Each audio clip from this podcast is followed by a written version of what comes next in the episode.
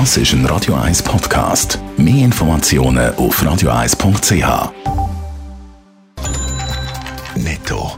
Das Radio 1 Wirtschaftsmagazin für Konsumentinnen und Konsumenten wird Ihnen präsentiert von Blaser Greinicher.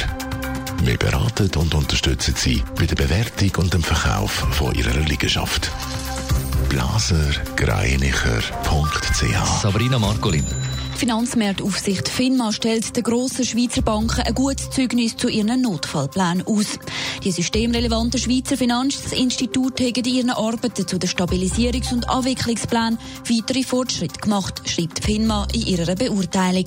Gerade die inlandorientierten Banken Postfinanz, Raiffeisen und ZKB haben ihre Notfallpläne erheblich verbessert. Der weltgrößte Sportartikelhersteller Nike profitiert weiter vom Online-Shopping-Boom in der Corona-Krise. Im jüngsten Geschäftsquartal ist der Gewinn im Jahresvergleich um 71 Prozent auf 1,4 Milliarden Dollar gestiegen, teilt das Unternehmen mit. Der Absatz in den Filialen hat zwar unter den weltweiten Corona-Massnahmen gelitten, im digitalen Geschäft hingegen verzeichnet Nike ein Plus von rund 60 Prozent. Die US-Regierung hat verschiedene Unternehmen mit neuen Sanktionen wegen der Ostsee-Gaspipeline Nord Stream 2 droht. Jedes Unternehmen, das am Bau der deutsch-russischen Pipeline beteiligt sei, riskiere Sanktionen, hat der US-Außenminister Anthony Blinken betont. Die Zusammenarbeit sei sofort einzustellen. Die USA befürchtet, dass es durch das Projekt zu einer grossen russischen Abhängigkeit von ihren Partnern zu Europa kommt.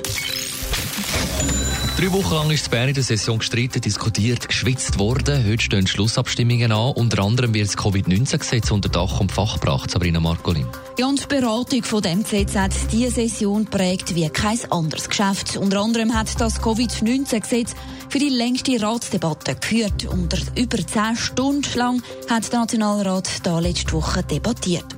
Im letzten Moment sind sich National- und Ständerat dann da aber gleich noch einig geworden, unter anderem beim Härtefallprogramm. Nach einem dreiwöchigen Zickzackkurs stehen jetzt zur Unterstützung von Härtefällen maximal 10 Milliarden Franken zur Verfügung.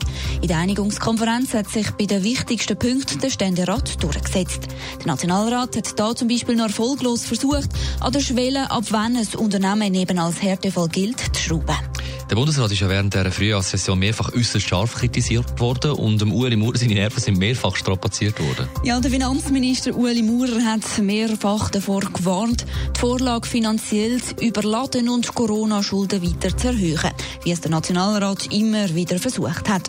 Offenbar vergisst das Parlament ab und zu, dass es da um einen Haufen Geld geht, hat der Ueli Maurer gemeint. Das frustriert mich immer ein bisschen, ehrlich gesagt, dass man sich gar nicht um diese Finanzen kümmert, sondern jetzt etwas in den Tag lebt, wenn ich mir diese Bemerkung erlauben kann.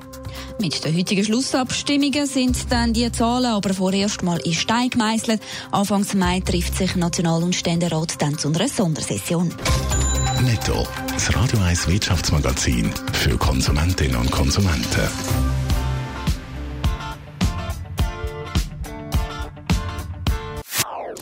Das ist ein Radio 1 Podcast. Mehr Informationen auf radio1.ch.